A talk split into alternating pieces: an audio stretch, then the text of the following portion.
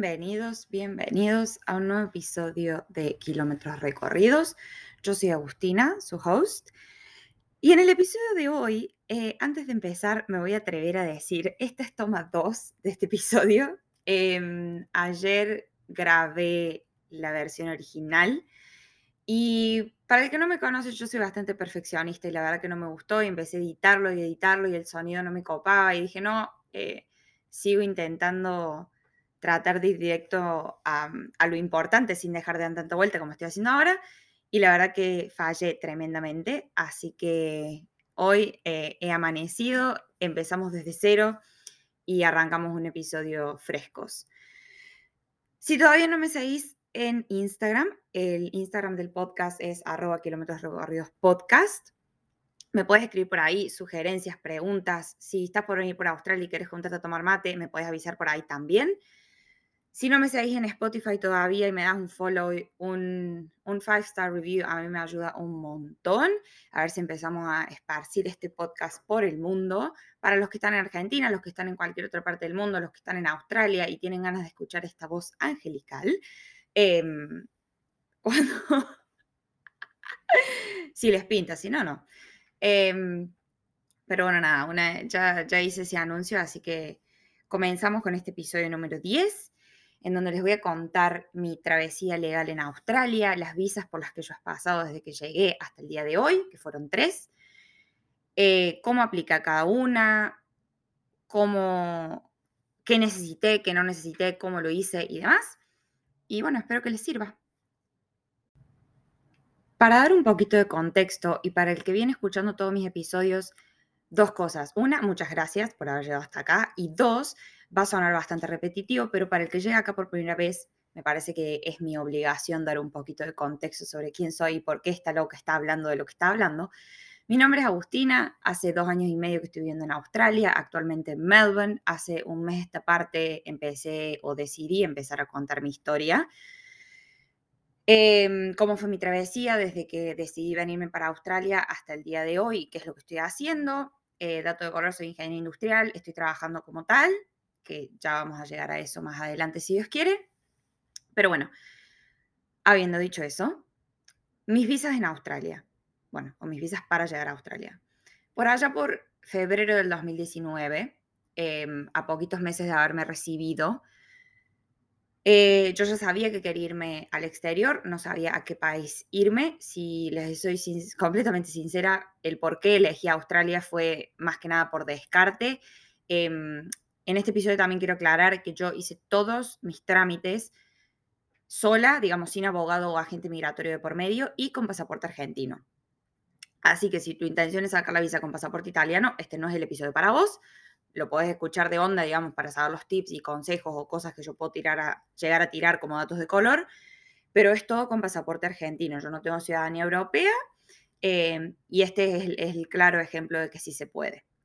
Ah, eh, un, pequeño encouragement ahí.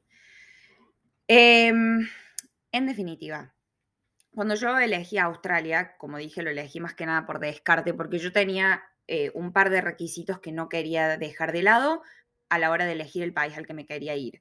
Uno de ellos era, bueno, yo quería viajar con Working Holiday, no quería estudiar en ese momento, estaba recién recibida y no quería saber nada con estudiar de vuelta, así que eh, en ese sentido se me limitaron las posibilidades o los tipos de visas que yo podía buscar. Eh, requisito número dos, preferentemente un país de habla inglesa. Eh, no, me, no me consideraba lo suficientemente valiente en su momento como para irme a un Dinamarca, Suecia o Finlandia, que me hubiera encantado, pero la verdad que, em, nada, valoro muchísimo a la gente que lo hace. Yo en su momento decidí un país que hablar inglés. Y requisito número tres, preferentemente que no sea invierno 11 meses al año, como estos países que acabo de mencionar. Cuando yo puse esos filtros en mi cabeza, la verdad que mis opciones se redujeron a solamente dos, que fueron Australia y Nueva Zelanda. Y bueno, como yo sé que Nueva Zelanda, por ahí, por, por, la popularidad que hay en Argentina, conseguir una visa de estas es bastante más difícil porque no tenés el requerimiento del examen de inglés para aplicar, me fui automáticamente a Australia. En febrero del 2019 empecé a buscar y ver los requisitos que yo necesitaba para poder aplicar y el único objetivo que yo tenía en mi cabeza era estar en Australia antes del final del año. Eso era lo único que yo concretamente me había planteado en mi cabeza y iba a trabajar para conseguirlo. E iba a trabajar para conseguirlo.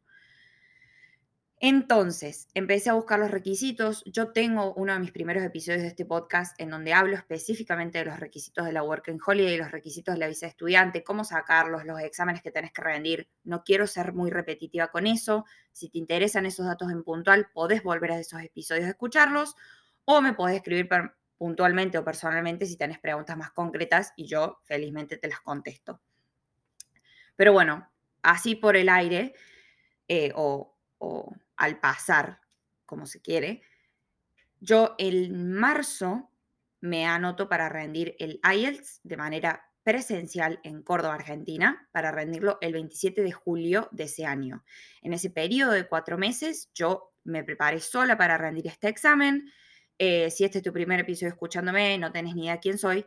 Yo ya rendí el TOEFL antes, cuando me fui de intercambio a Estados Unidos con la universidad. Por ende, en esta oportunidad dije voy a rendir el IELTS para ver qué tienen de diferente y poder hacer una comparación entre ambos. Yo rendí el IELTS. Em, quiero aclarar también, mi nivel de inglés es intermedio avanzado y yo me preparé sola.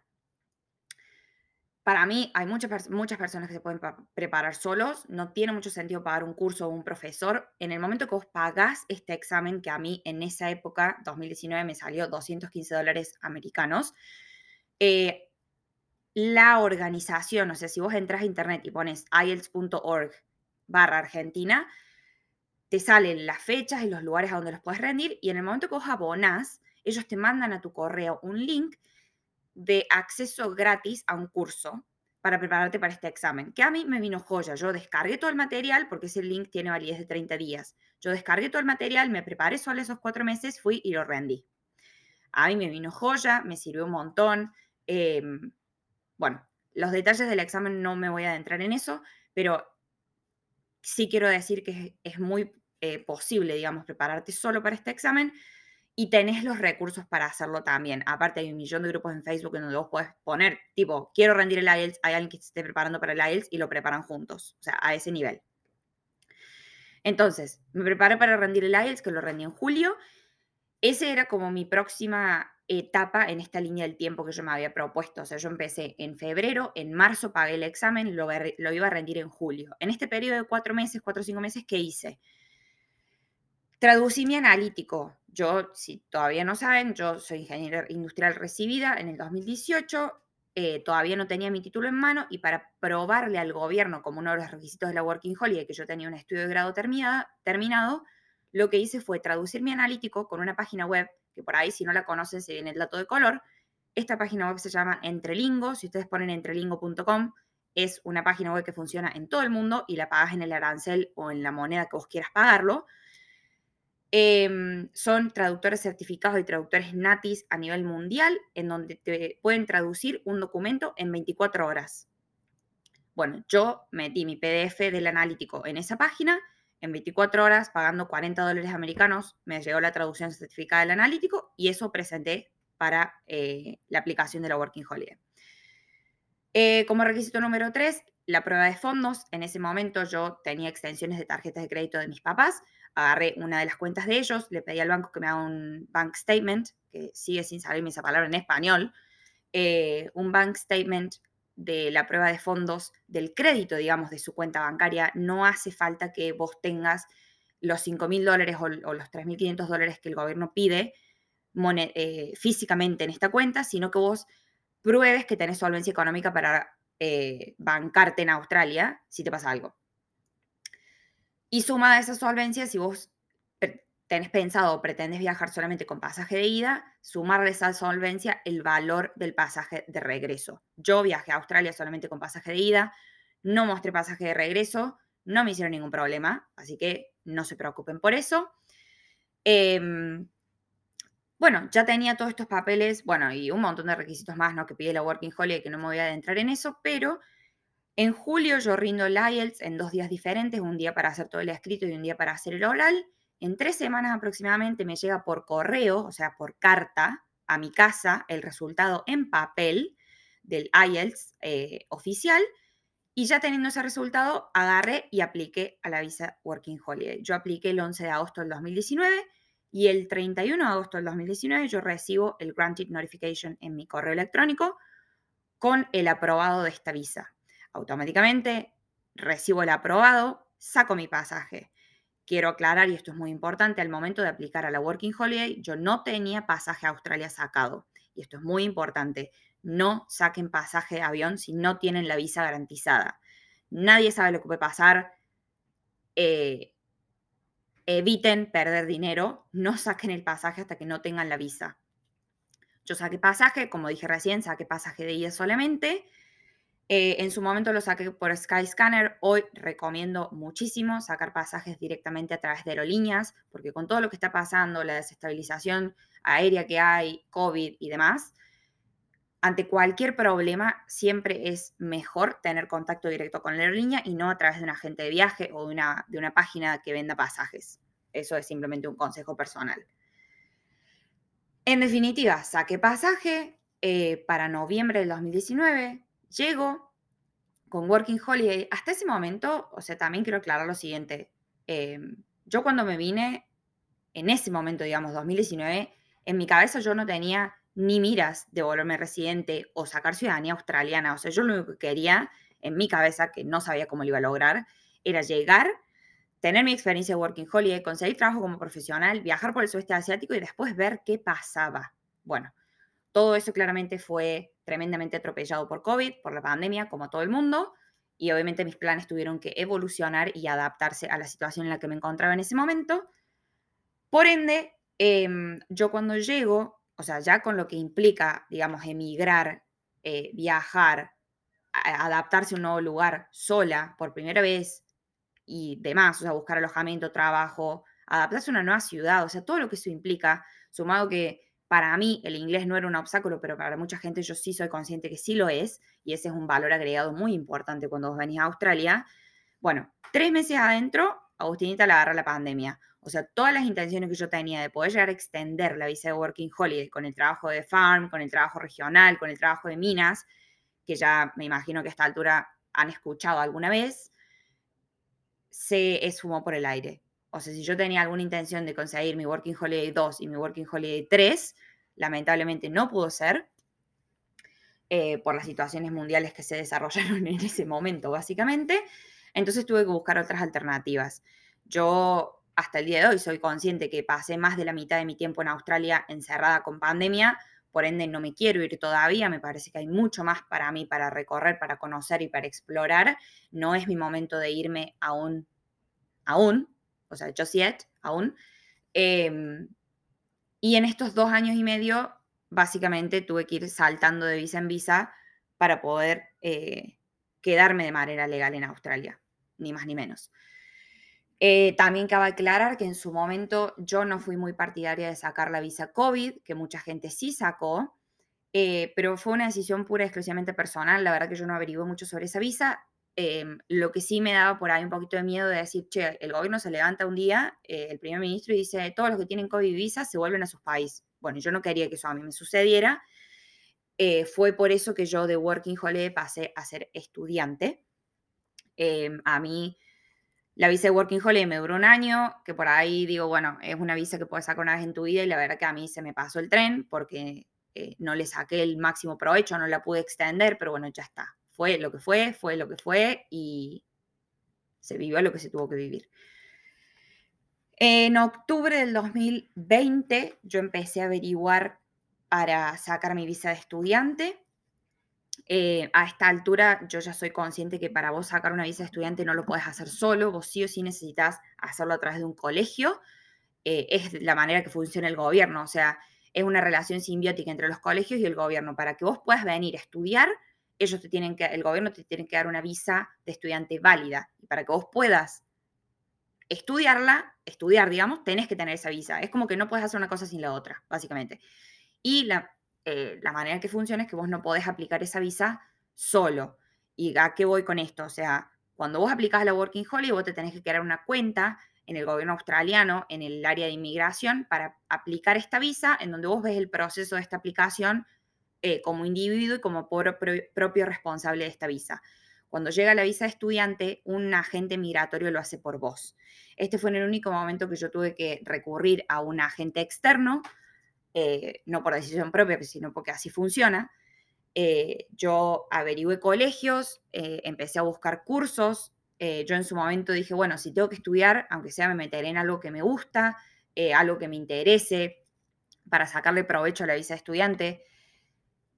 Y empecé a averiguar con este colegio, con esta escuela, y en noviembre del 2021 yo aplico la visa de estudiante, el último día, digamos, de mi visa de Working Holiday vigente, yo aplico la visa de estudiante por dos años para estudiar un curso relacionado a la ingeniería civil, o sea, en construcción, que acá el rubro de la construcción es súper fuerte, entonces eh, mi mente, digamos, por dentro, yo dije, bueno, si quiero ejercer como ingeniero el día de mañana, tener una certificación con el sello australiano, por ahí me abre más puertas a poder ejercer. Y me metí en el rubro de la construcción. Me fui a un colegio técnico en Melbourne que era muy popular, muy conocido y tenía eh, bastante buenos comentarios al respecto, que se llama Holmesglen. Eh, el curso empezaba en febrero del 2021, nosotros en ese momento estábamos en Sydney, nos mudamos a Melbourne para que yo pudiera empezar este curso. Eh, este curso me salía 7 mil dólares por semestre, eh, en donde yo pagué un semestre antes de empezar y el resto lo iba pagando a medida que viniera. Bueno, yo eh, acabo de hacer una salvedad y yo creo que desde el principio me parece que ya he dejado bien claro que acá yo no vengo a vender flores y colores, yo acá vengo a contarles mi propia experiencia y lamentablemente yo con la visa de estudiante no tuve una buena experiencia. No significa que ustedes tampoco la tengan, yo soy muy consciente que para muchas personas la visa de estudiante es la primera o única opción para venir a Australia y no quiero descreditar ni desmeritar nada de eso, simplemente decirles con los colegios con los que yo tuve que lidiar y lo que a mí me pasó, la verdad, no lo recomiendo. Yo me convertí en estudiante porque no me quedaba otra en ese momento, o sea, no podía renovar visa Working Holiday, no me quería ir de Australia, entonces me convertí en estudiante. Al empezar yo dije, me meto en algo que me interese, me metí en, en ingeniería civil, en construcción, bueno, una semana dentro del colegio y yo dije, ¿qué pasó acá? O sea, me han decepcionado terriblemente, me vendieron humo, o sea, realmente humo. Yo pagué una torta de plata por algo que no lo valía, lamentablemente. Eh, no cumplió mis expectativas, no era lo que yo esperaba, no era el nivel académico que yo pretendía, o sea, yo pensaba que era algo por encima de la universidad, bueno, era algo muy, muy por debajo, pero te lo cobraban como una carrera universitaria. En definitiva, Agustina, Agustinita no se puede quedar callada, entonces yo fui, me quejé. Em, hay algo que también es importante aclarar acá, que es cuando vos sacas una visa estudiante, tu visa está ligada al colegio. Por lo tanto, es muy difícil que el colegio te deje ir. Es muy difícil que vos puedas cambiar de colegio en ese mismo periodo de visa. Es muy difícil que te liberen para que vos te vayas a otro colegio. No es que vos puedas cambiar de colegio estando acá y decir, no, sí, la verdad que fui una semana, no me gustó, me voy. No es tan fácil y menos fácil es que te devuelvan el dinero que ya pagaste. Bueno, yo tuve la suerte, pero porque yo soy un, iba a decir un término, la verdad que muy vulgar y, me arrepentí, ni siquiera abrí la boca. Lo voy a decir en inglés. I can be a pain in the ass sometimes. Eh, el que lo quiere traducir lo traduce. Em, y me quejé, hablé con todo el, el, cuerpo de estudiantes de la universidad. A mí ese curso no me gustaba, yo sentía que me, me habían estafado, o sea, realmente yo no quería seguir estudiando y menos por un periodo de dos años por algo que no lo valía. Bueno, me quejé, me quejé, me quejé, Agustinita se quejó y a la semana, 10 días, eh, el decano de la universidad me llama, me mandan por correo una carta diciendo que me liberaban de esta escuela y al día siguiente yo recibí los 7 mil dólares en mi cuenta bancaria de vuelta. Eh, quiero aclarar que esto no es en la mayoría de las veces, yo la verdad que me quejé y por ahí si ustedes no tienen una experiencia, está bueno que no se queden callados porque pueden llegar, eh, digamos, a tener resultados positivos si lo dicen, si levantan la mano, si se quejan, si hablan. Yo soy así con todos mis aspectos de mi vida y la verdad que eh, lo recomiendo bastante. Pero bueno, em, en definitiva, me devolvieron el dinero, pero ¿qué pasaba ahora? Yo seguía teniendo visa vigente en Australia por dos años como estudiante. Y para el gobierno yo tenía que tener un colegio activo. En ese momento yo no lo tenía porque me fui del que quería estudiar, entonces empecé a buscar otro. Ya estábamos en febrero del 2021, em, me fui a un colegio mucho más bajo a nivel académico, que ellos te lo dicen, por ende el arancel para el estudiante internacional también era mucho más bajo. Yo pagué por un año, que en realidad fueron ocho meses de curso, por ocho meses de curso yo pagué 2.500 dólares. O sea, ahí ven la diferencia entre los 2.500 y los 7.000 que tuve que pagar, no se compara. Hice un certificado 4, que es como una tecnicatura, si se quiere, en em, comercio internacional. Que mal que mal es algo que a mí me interesa. O sea que me requería muy poco tiempo en la semana, eran seis horas semanales, dos veces por semana, la verdad que no es mucho. Muy poco esfuerzo académico, la verdad. Tengo el título de eh, certificado 4 en comercio internacional, me sirve para el trabajo que tengo hoy, me gustó, me divertí, conocí gente y ese me parece que es el, beneficio o lo que puedo yo sacar de esa experiencia. Yo la verdad que Homesglen no lo puedo recomendar, lamentablemente tuve una experiencia bastante mala, pero bueno, no significa que sea así para todo el mundo, eh, fue lo que a mí me tocó lidiar y la verdad que deseo de corazón que no les suceda a ustedes, pero bueno, investiguen, em, hagan un muy buen research de las escuelas, de lo que quieren estudiar y obviamente dependiendo sus preferencias y sus em, condiciones es para dónde van a encarar. Eh, hay una realidad y es que em, una de las pocas formas de venir a Australia también, o únicas para algunas personas, es con visa estudiante, pero para muchas personas estudiar no es la prioridad. Entonces hay opciones acá de cursos en donde te habilitan o te, o te mm, por ahí el nivel académico no es tan exigente a nivel tal que vos le podés dar más bola o poner tus fuerzas y tu enfoque en trabajar y en viajar y hacer el estudio como algo secundario. Por eso digo que depende mucho de tus preferencias y lo que vos quieras hacer. En su momento yo empecé con la idea de convertir el estudio en mi prioridad y bueno, eh, little did I know, o sea, me tardó muy poquito en darme cuenta que no iba a ser así. Pero bueno, en su momento yo tenía, como ya dije, dos años de visa de estudiante en la mano, pero eh, llegamos a abril del 2021, con esta línea del tiempo, eh, cumplimos un año de novios con mi novio y empezamos a ver la posibilidad de cambiarme de visa. En su momento, a ver, para darles un poco de contexto, las restricciones laborales en Australia en abril del 2021 todavía no habían cambiado, lo que significa que yo estaba solamente autorizada a trabajar 20 horas semanales. Y cuando yo ya, digamos, eh, tanteé cómo era el campo de la visa de estudiante y los cursos y los colegios y los aranceles y demás, sabiendo que yo por ahí podía tener otra posibilidad, dije, exploremos las otras posibilidades, porque la verdad que ser estudiante más de un año a mí no me iba a funcionar. Habiendo tomado esa decisión, empezamos a ver la posibilidad de aplicar a la Partner Visa, que es la subclass 820, que en términos legales es el paso previo a convertirte residente permanente en Australia, que es la visa 801. Yo actualmente, y hago un fast forward súper rápido, actualmente me encuentro con esta visa, que es la Partner Visa. Yo soy residente temporal, que a propósitos legales, digamos, yo puedo trabajar de manera legal cuantas horas quiera y en el rubro que quiera. Tengo acceso al Medicare, que es la salud pública australiana, y estoy en mi cuenta regresiva para que se me apruebe la residencia permanente. Em, ¿Cómo apliqué esta visa? No me voy a adentrar mucho en el detalle. Si ustedes están escuchando este podcast es porque ni siquiera están en Australia, o sea, pensaron en una partner visa, me parece que es algo muy a largo plazo, pero si el día de mañana quieren aplicar, vienen este episodio, lo escuchan y si tienen más dudas, me escriben y me preguntan. Yo no usé un agente migratorio para aplicar esta visa, la hicimos solo con mi novio, la recopilación de todos los documentos, que son un montón. Yo tardé tres meses en recopilar todo y con la ventaja de que Agustinita guarda todo en su celular. O sea, yo tengo mi calendario, fotos, mails, recibos de todo lo que yo hice eh, en mi vida o a cinco años de esta parte, lo que me generó mucho más, me resultó mucho más fácil recopilar toda esta documentación porque la verdad que es mucho lo que ellos piden. Em, no me voy a adentrar en, en los requisitos puntuales. Como ya dije, si quieren saber, me escriben.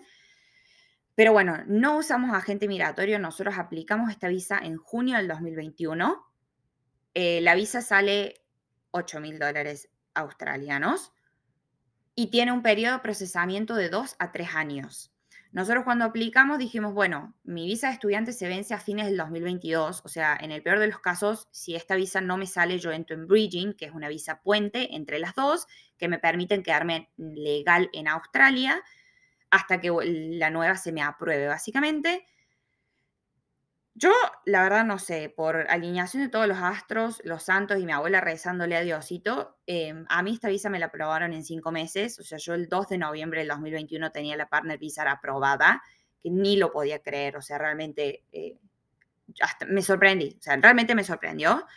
Em, nosotros hemos leído un montón de foros y, de gente que ha pasado por la misma experiencia, obviamente para saber a, dónde nos estábamos metiendo, que han esperado 17 meses por esta visa, o sea, era una locura.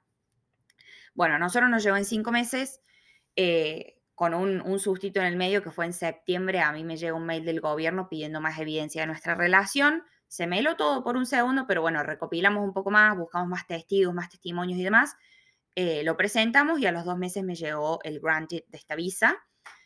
Actualmente yo me encuentro en esa. ¿Qué significa? Eh, yo no sé si ustedes saben, pero y por ahí genera bastante confusión, así que lo voy a dejar bien claro. Cuando vos aplicas una visa en Australia, sea la visa que sea, por ejemplo, yo estoy en Working Holiday 1. Cuando yo apliqué la visa de estudiante, yo esperé al último día de vigencia de esta Working Holiday para aplicar a la visa de estudiante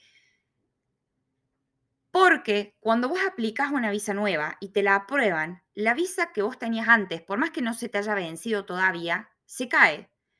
Es como que se solapan una con la otra. Entonces, y de la misma manera cuando entras en bridging, yo con visa de estudiante, si a mí no me aplicaban, no me aprobaban la visa de pareja y a mí la visa de estudiante se me vencía, yo entraba en bridging y tenía los mismos derechos legales de mi visa anterior no de la visa que te están por aprobar. Vos todavía no tenés esa visa, por ende no sos eh, responsable ni tenés todos esos derechos que esa visa, esa visa te da, sino los derechos de la visa que tenías antes. Espero no haberlos mareado con eso y que el mensaje se haya transmitido correctamente, pero bueno, esa era la idea.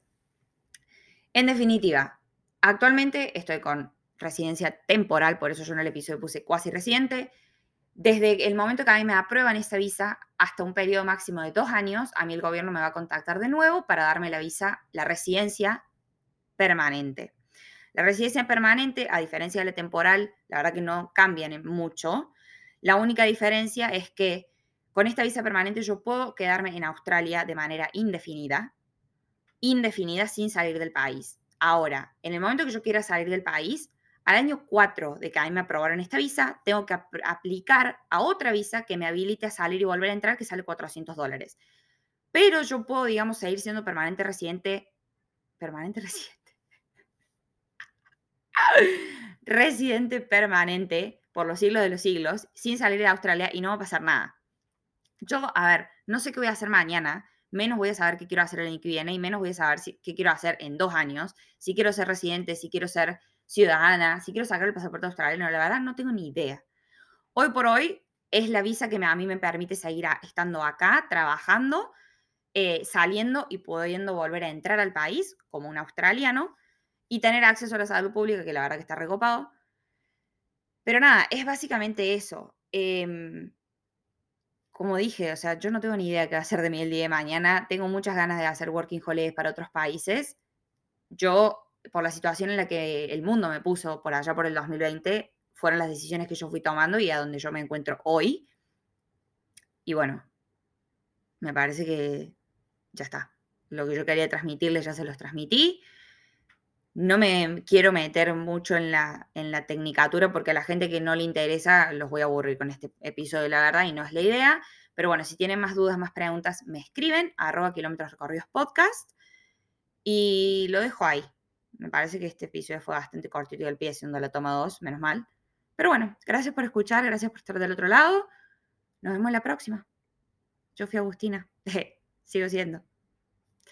Em, no, bueno, y otra cosa también, ah, que recalco también, que es el énfasis de este episodio, que yo hice todo esto con pasaporte argentino. ¿Qué significa? Que se puede. Así que que le den, que apliquen, que se vengan para Australia, que nos juntemos a tomar mate y, y nada, empiecen a explorar las diferentes posibilidades. Espero que les haya servido, que les haya gustado. Em, estoy abierta a feedback, así que déjenme sus comentarios. Adiós.